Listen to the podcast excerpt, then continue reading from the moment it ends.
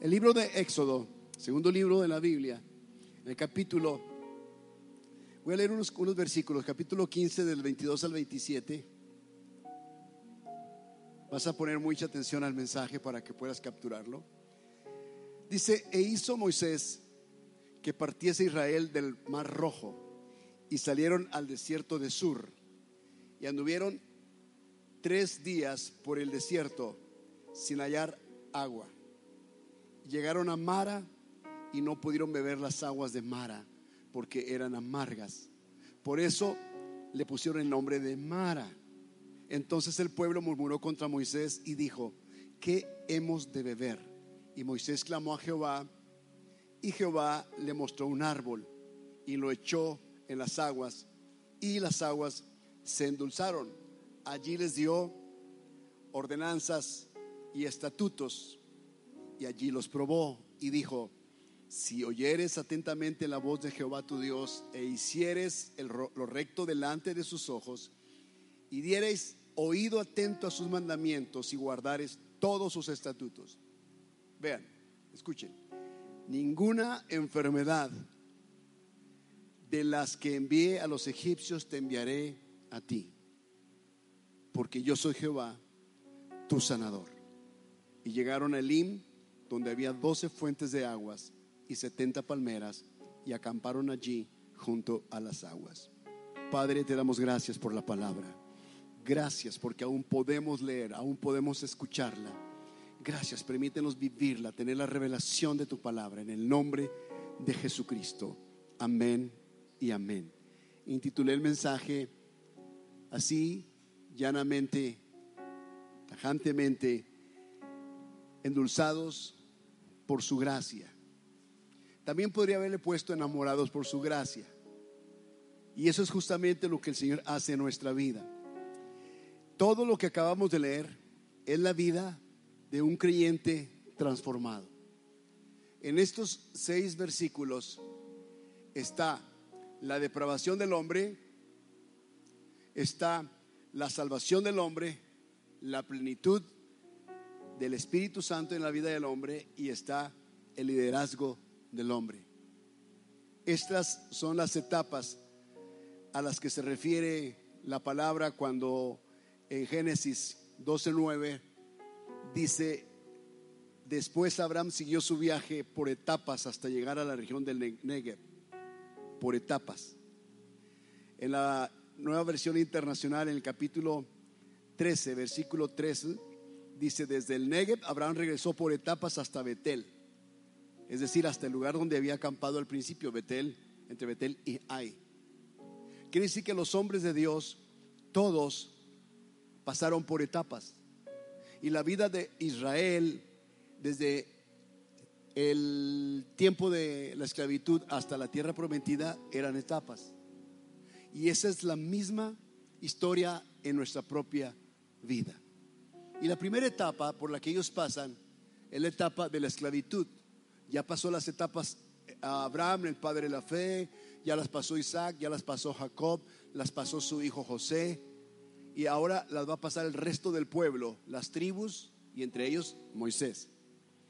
Y en esta primera etapa, es la etapa de la esclavitud, es la etapa de Egipto que representa la esclavitud. Es la etapa donde tú y yo, de donde tú y yo salimos. Es de donde Dios nos sacó. Egipto representa el sistema global del mundo lleno de pecado, inmundicia, de corrupción. Y Dios nos saca de ese lugar para llevarnos a otra etapa, pero nunca quiere que nos quedemos en una sola estación. Él quiere llevarnos cada vez más y más hasta otro nivel. Ahora, cuando ellos están en la etapa de esclavitud, ellos en su mente esclava, es que cualquier persona se acostumbra en, eh, las generaciones o los descendientes se acostumbra a ser esclavos después de 400 años, cualquiera se acostumbra a eso te habitúas a eso, te, das, por hecho que vas a ser esclavo y tus descendientes serán esclavos. Son muchos años, en realidad son muchos años. Pero viene Dios de una forma milagrosa a sacarlos de ese lugar, utilizando a Moisés como el caudillo, libertador. Entonces lo saca de esa etapa, cruzan el mar y entran al desierto. ¿Sí? Entran al desierto. La etapa de esclavitud de ellos les hacía pensar que ellos no merecían absolutamente nada más que ser esclavos.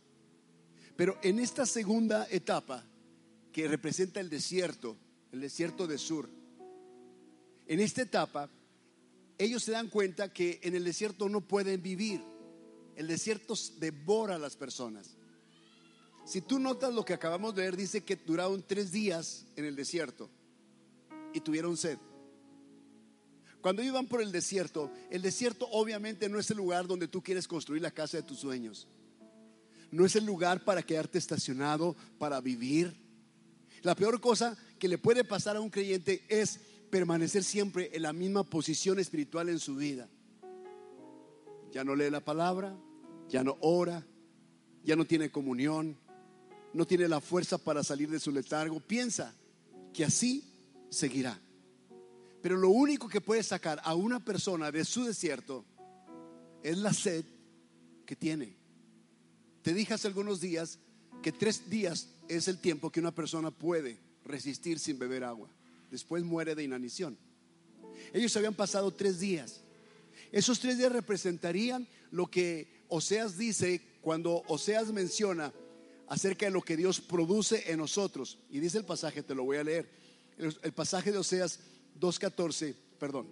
El pasaje de Oseas dice 6.1 al 3. Vengan, volvámonos al Señor. O sea, 6 del 1 al 3. Él nos ha despedazado, pero nos sanará. Nos ha herido, pero nos vendará. Después de dos días nos dará vida.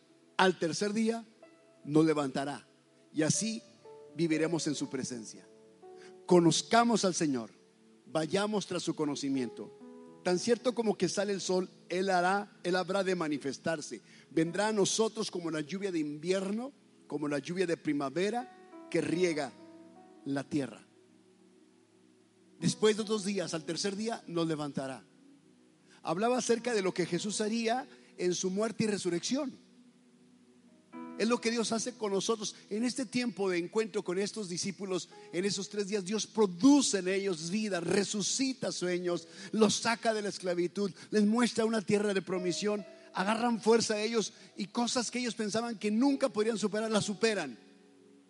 Porque ese es el proceso. Cuando uno piensa que ya está a punto de morir de inanición, viene Dios para sacarte. Y es así como ellos pasaron por ese periodo de la esclavitud y del desierto. Y ahí en el desierto, la sed los impulsa a buscar.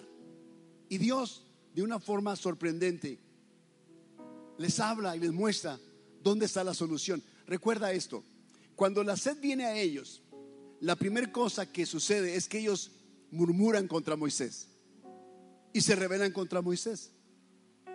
Porque le están exigiendo, tú eres responsable de nuestra vida, tú nos sacaste de allá. Todavía no entendían que era Dios. Y muchos no comprenden que no es la amistad que te presentó a Jesús, es Jesús. Es Dios interesado en ti. Y cuando ellos están en ese lugar, esta sed los hace exigirle a Moisés que les dé entonces el líquido vital. El Salmo 66, 7 dice, solo los rebeldes permanecen en la sequedad. Isaías 1, 18 al 19 dice, si quisiereis y fuereis y oyereis, comeréis del bien de la tierra. Y si no quisiereis y fuereis rebeldes, seréis consumidos a espada. La boca del Señor ha dicho esto. Quiere decir que la rebeldía nos mantiene en un estado de sequedad, en un estado desértico. Y ellos comenzaron a murmurar contra Moisés. Y entonces Dios de una forma sorprendente les muestra las aguas de Mara. No tenía el nombre de Mara, entiendan, está en el desierto. El nombre se lo pusieron ellos porque cuando llegaron y se abalanzaron sobre las aguas, para satisfacer su sed, se dieron cuenta que las aguas eran amargas. Las aguas están contaminadas, son venenosas, la escupen, la vomitan se dan cuenta que no pueden beber estas aguas. Y las aguas de mar en la vida de un creyente representan la religión. La religiosidad en las personas no tiene poder para limpiar el interior del hombre. podrían quizá limpiar el exterior de las personas. Sirven para lavarte las manos, sirven para lavarte el cuerpo, para lavar la ropa, pero no sirven para beberse. Por lo tanto, la religión o la religiosidad, escucha, vamos a comprender los términos. Religión es aquello que trata de ligarte con Dios. Pero cuando uno se vuelve religioso, la religiosidad produce en nosotros amargura. Y en este sentido, las aguas de Mara hablaban de la amargura que ellos tenían, porque cuando la probaron dijeron Mara, amargura. Es la misma palabra que utiliza Noemí muchos cientos de años después, cuando Noemí regresa después de perder su esposo, sus hijos, y regresa a Belén, y la gente le dice, Noemí, ella dice, no me llame Noemí, llámeme Mara, porque en amargura de alma estoy. Entonces quiere decir que la esclavitud produce amargura en el corazón. Y colocan el nombre de Mara a estas aguas. Aguas que no pueden satisfacer. Se ven bien, pero no pueden satisfacer la sed del hombre. Se ven frescas, pero no pueden saciar el interior del ser humano. La Biblia dice en Colosenses 2:20, pues si habéis muerto con Cristo en cuanto a los rudimentos del mundo, ¿por qué? Como si vivieses en el mundo, os sometéis a preceptos tales como no gustes, no manejes, ni aun toques. Dice, en conformidad con mandamientos o mandamientos y doctrinas de hombres. Cosas que todas se destruyen con el uso. Tales cosas tienen a la verdad cierta reputación de sabiduría en culto voluntario, en humildad y en duro trato del cuerpo, pero no tienen valor alguno contra los apetitos de la carne. No pueden saciar tu interior. No pueden satisfacer la sed interna del ser humano. Eso fue lo que Jesús le refirió a la samaritana. Mujer, si tú supieras quién habla contigo, tú le pedirías agua, de tal forma que tú nunca volverías a tener sed. Señor, dame de esa agua, para que no vuelva a venir a este lugar. La mujer estaba sedienta, iba todos los días a la fuente o al pozo de Jacob en Sicar, pero en realidad esa agua nunca la saciaba. Nunca. Siempre tenía que estar yendo a ese lugar. Pero ahora que se encuentra con Jesús, Jesús dice, yo soy el agua viva. Son las mismas palabras que Jesús refiere cuando dice, el que cree en mí, de su interior correrán ríos de agua viva. No solamente será un arroyo, un ojo de agua, una pequeña fuentecita. No, ríos de agua viva fluirán dentro de él. Y entonces como ellos no pudieron saciar, saciar su sed, ellos murmuraban contra Moisés. Las aguas estaban amargas hablaron de apedrear al pastor de tres millones de personas. Moisés se mete a su tienda, habla con Dios y Dios le da la respuesta. Ve y toma ese árbol, arrójalo a las aguas. Y él lo hace. Y cuando arroja el árbol, en cuanto el tronco del árbol toca las aguas, las aguas se endulzan. Pero ellos tienen miedo de introducirse y tomar esas aguas ya sabían que estaba contaminada. Sin embargo, cuando el primero toma el agua, rápidamente el resto de la comunidad vino a beber de esas aguas. Las aguas fueron endulzadas. ¿Sabes por qué? Porque un simple árbol que representa la cruz de Cristo, su sacrificio en la cruz, no podían creerlo, que eso tan simple pudiera endulzar semejante laguna. ¿Por qué? Porque a veces la religión o la religiosidad nos hace creer que tiene que ser muy difícil para que sea bueno. Tiene que ser muy complicado para que sea bueno.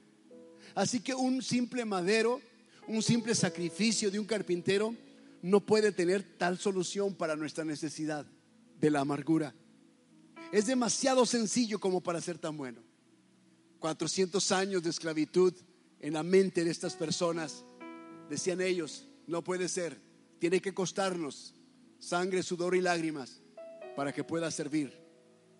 Pero Dios les muestra a través de, esa, ese acto de Moisés que bastaría un tronco de árbol para endulzar la vida de tantas personas.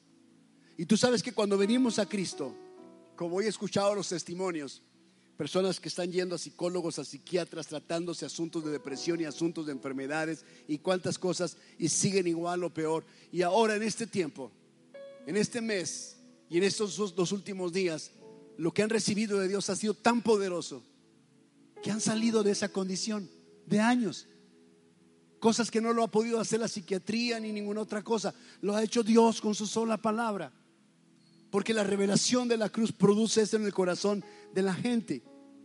Muchos tenemos la idea de que en el monte Sinaí se han dado las leyes.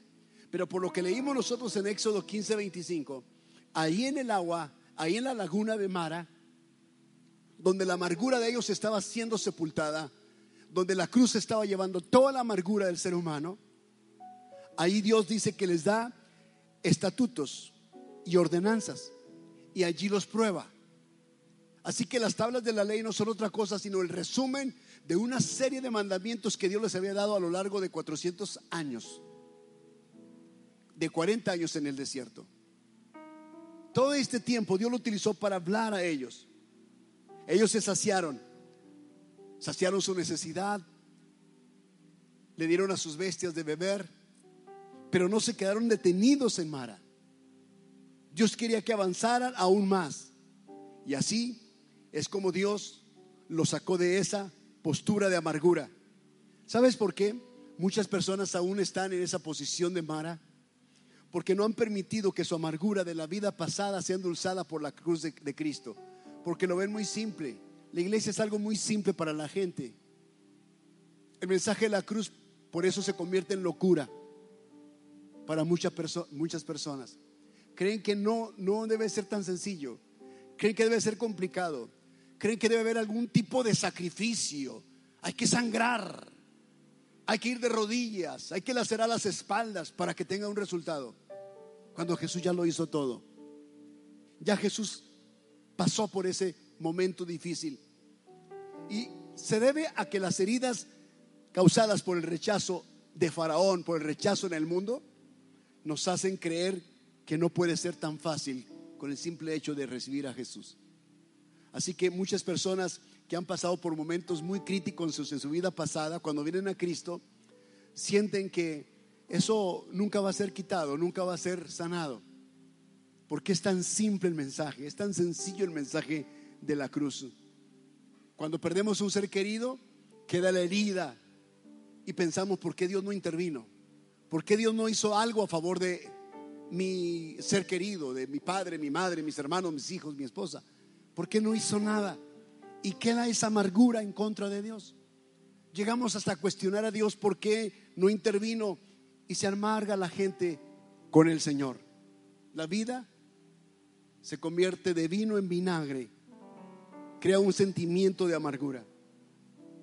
Muchas veces lo que vivimos nosotros como matrimonio, en vez de convertirse en algo dulce, como Jesús cuando llegó en las bodas de Caná y al ver lo, insípido que era eh, el agua que estaba en los cántaros, Él los convierte en vino y le da dulzura a la relación de pareja y produce alegría en los asistentes, porque lo insípido del agua no produce en lo absoluto satisfacción pero cuando hay una intervención de Dios, convierte lo insípido en algo dulce.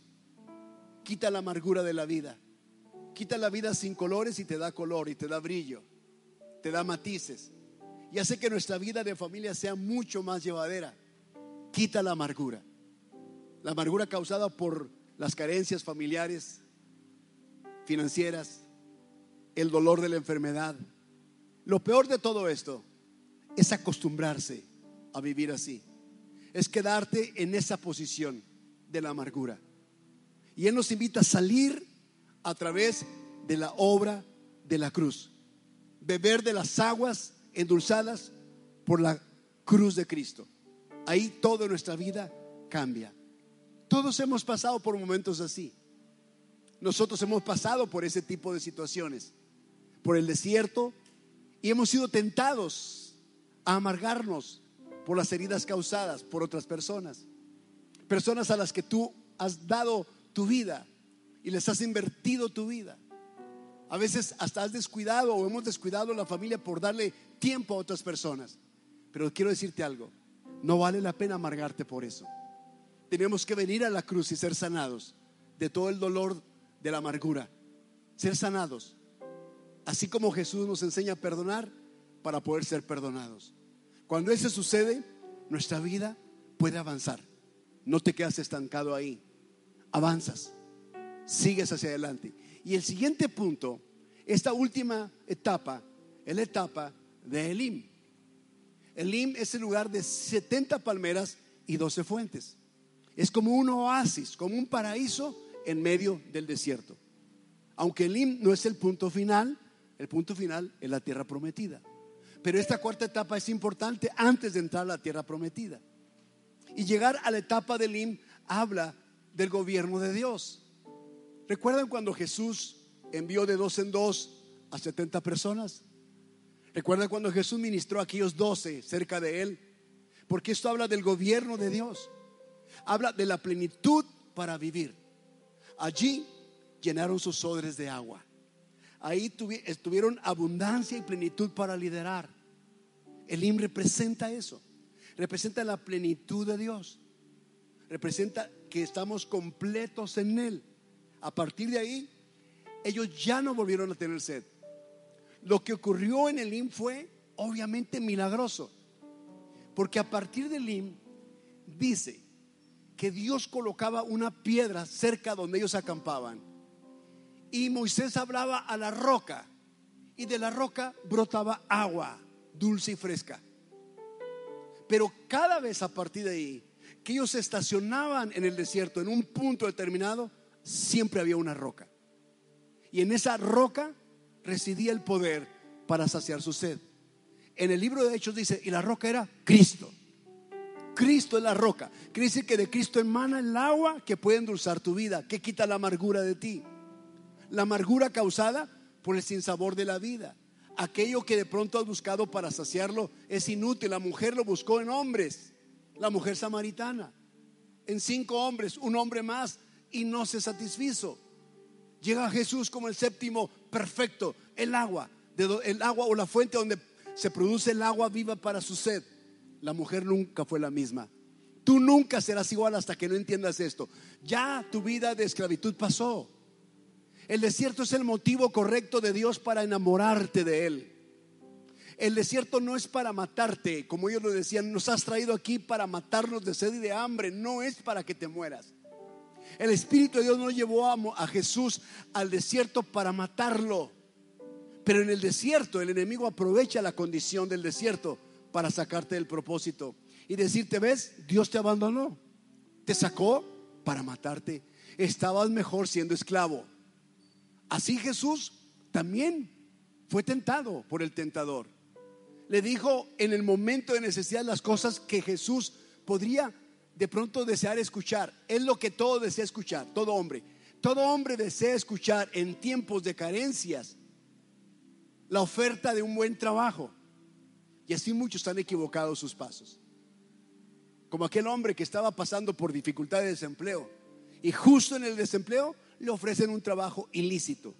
Y él por la necesidad lo toma. 15 días después está preso. Por años.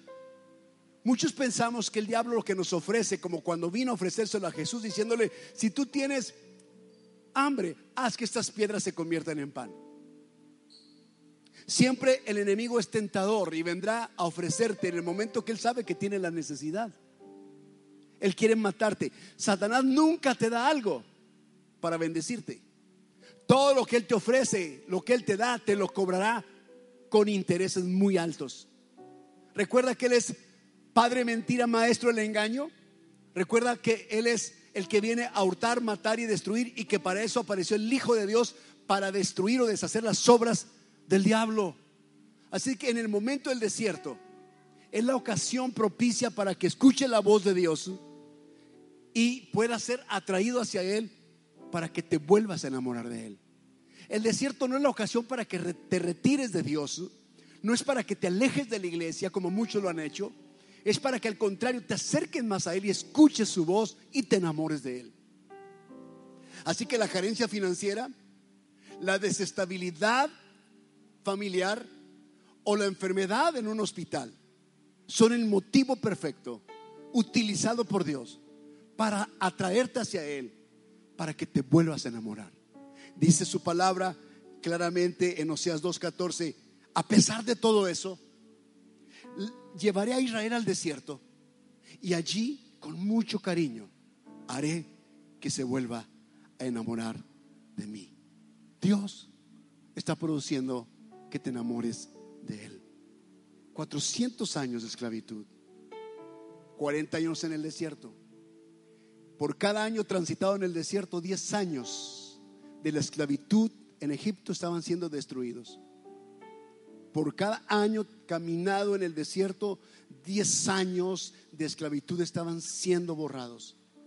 Obviamente, las generaciones pasaron. Creció una generación nueva.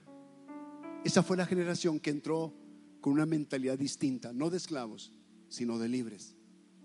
Y entre ellos, Josué y Caleb. Mis queridos, Jesús está en el desierto 40 días. Cada día de Jesús sirve para destruir 10 años de esclavitud. Así es como nosotros cuando venimos a Cristo, Jesús ya pagó el precio. Él ya pasó por el desierto para mostrarte que en nuestros propios desiertos podemos encontrar el propósito. Cuando Él salió del desierto vino en el poder del Espíritu. Venía con el poder del Espíritu. Lo primero que hizo al regresar del desierto es entrar a la sinagoga. Es ir a la palabra, es tener comunión. Fue lo primero, tener comunión con sus hermanos. Tomar el rollo del profeta Isaías y leer acerca de él. La palabra y la comunión son vitales cuando tú estás en el desierto. Dios va a hacer que te enamores de Él. Con dulzura te atraerá hacia Él. Destilará miel de su palabra para ti en esos momentos. Si tú utilizas el desierto por el cual estás pasando como un motivo para apartarte de Dios, estarás cediendo a la tentación del enemigo. El enemigo obviamente te va a ofrecer en ese momento y te va a decir, hay amistades del pasado que te están buscando. Hay relaciones que quieren tener comunión o contacto contigo, pero no vienen de Dios. Tú debes saber que es al templo, a la sinagoga y a la palabra que debes volver. La vida es así, tiene sus insabores, pero cuando vas a la palabra y a la cruz, de ella destila, destila miel. Puedes endulzar tu vida a través de ello. Quiero terminar con esto. El apóstol Pablo en Efesios 3:19 nos enseña y de conocer el amor de Cristo. Noten que hay muchas personas que aún estando en la iglesia no conocen el amor de Cristo. Saben sí que Cristo murió, pero no entienden que la muerte de Cristo es la manifestación más real y literal del amor de Dios reflejado al ser humano.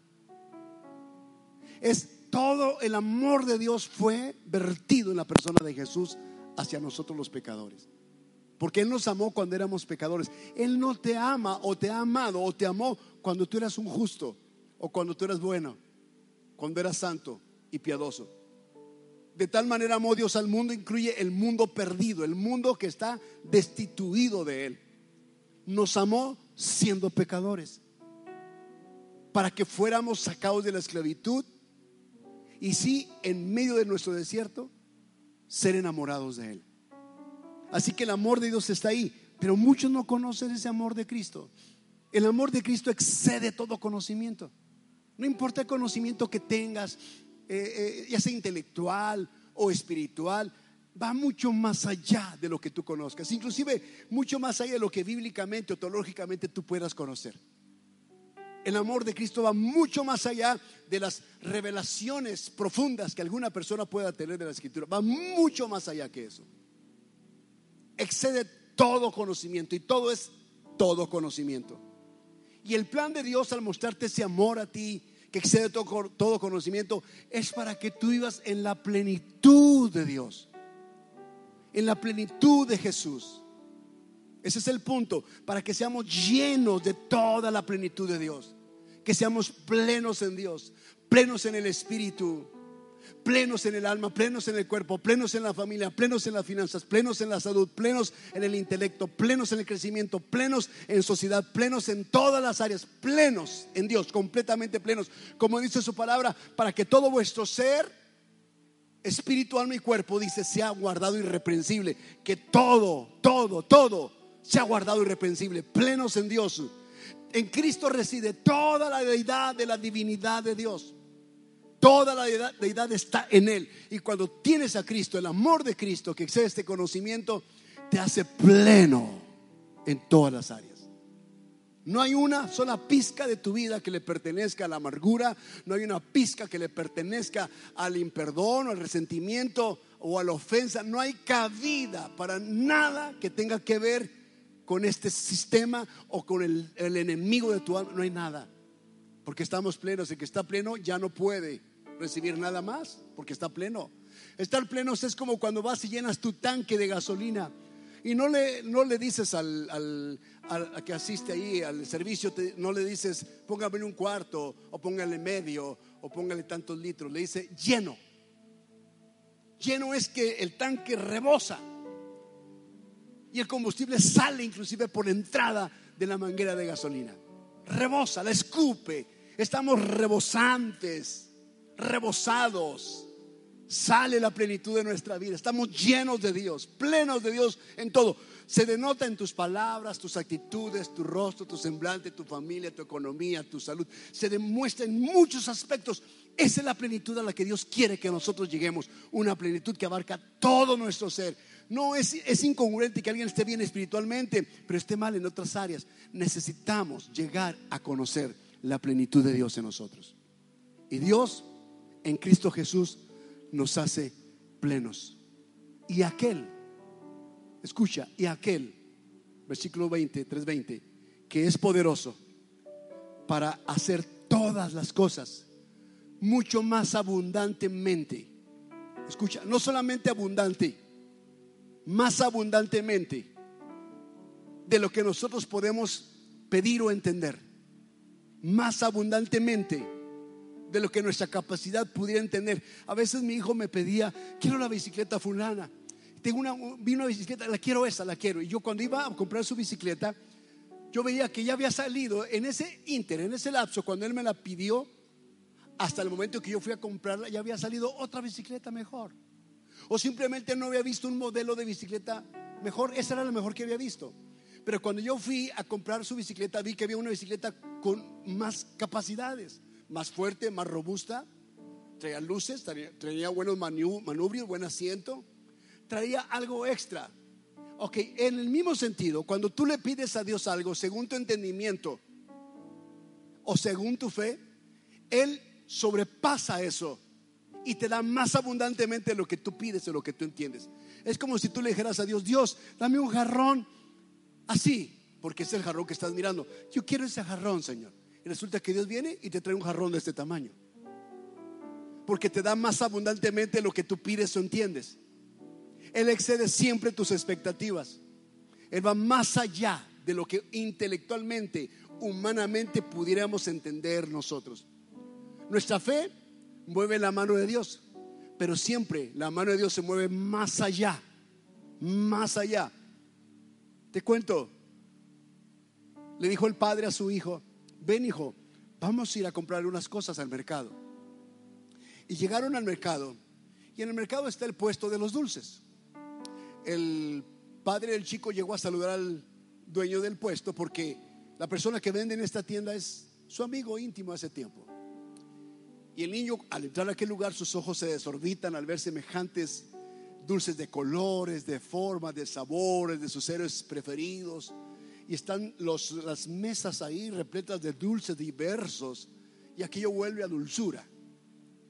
Cuando ya está a punto de irse el visitante junto con su hijo, el tendero le dice al hijo, vamos chico, agarra algo de dulces de ahí. Y el muchacho se retrae un poquito, eh, como apenado, y no quiere tomar los dulces. Y su papá le dice, vamos, mi hijo, te está diciendo que agarres y él se retuerce, sí, como muchos de los hijos nuestros se retuercen, como diciendo, pues, soy tan inocente que no me atrevo a hacer eso, soy muy tímido, pero muchas veces no sabemos lo que traen en su corazón. Y entonces el chico, al no tomar los dulces, dice el tendero, ok, ven, yo te voy a dar. Y agarra con sus manos dulces y se los coloca en su camisetita, con sus manos. Pum. Y cuando salen de ahí el padre, apenado, le pregunta, mi hijo, ¿por qué haces eso? Si el Señor te está diciendo que agarres dulces, debiste agarrar con tus manos esos dulces. Y él dice, sí, papá, es que las manos de Él son más grandes que las mías. Dios siempre tiene manos más grandes que las tuyas. Y la capacidad de bendecirte es mayor que lo que tú necesites. Siempre te, te va a dar más allá de lo que tú necesitas. Así que hoy te vas a poner en pie y vamos a orar juntos al Señor. Oh, hoy la gracia de Dios está sobre ti. La gracia del Señor está sobre nosotros. El amor de Cristo que excede todo conocimiento nos llena de toda la plenitud de Dios. Levanta tus brazos al cielo hoy en esta tarde. Señor, estamos plenos en Jesús, plenos en ti, Señor. Y estamos felices de servirte. En medio del desierto que hemos pasado o los posibles desiertos que pasemos, utilizaremos nuestra capacidad de ser acercados a ti por tu amor, Señor. Hay una cruz donde fuiste clavado y tu presencia en esa cruz endulza nuestra vida. Tu sangre brota, Señor, y llena nuestro corazón de amargura y lo convierte en un corazón dulce y tierno y sensible. Allí, Señor, nos da las ordenanzas, estatutos y mandamientos. Y allí pruebas el corazón de tus hijos. En el desierto pruebas el corazón de tus hijos. Tu sangre preciosa vertida en el madero, en el tronco, en el árbol, endulza nuestra vida. Hoy, Señor, nuestra vida se acerca a ti. Nos enamoras cada instante aprovechas cada situación para enamorarnos de ti. En tu nombre Jesús, aquí estamos Dios, aquí estamos. Ah, nos has pasado y nos has sacado de la esclavitud al desierto. Nos has llevado las aguas dulces y nos has traído hasta el gobierno de tu Espíritu Santo. Nos has traído hasta el nivel, Señor, de liderazgo para poseer una tierra, para poder administrar los reinos, los misterios de Dios en el nombre de Cristo Jesús.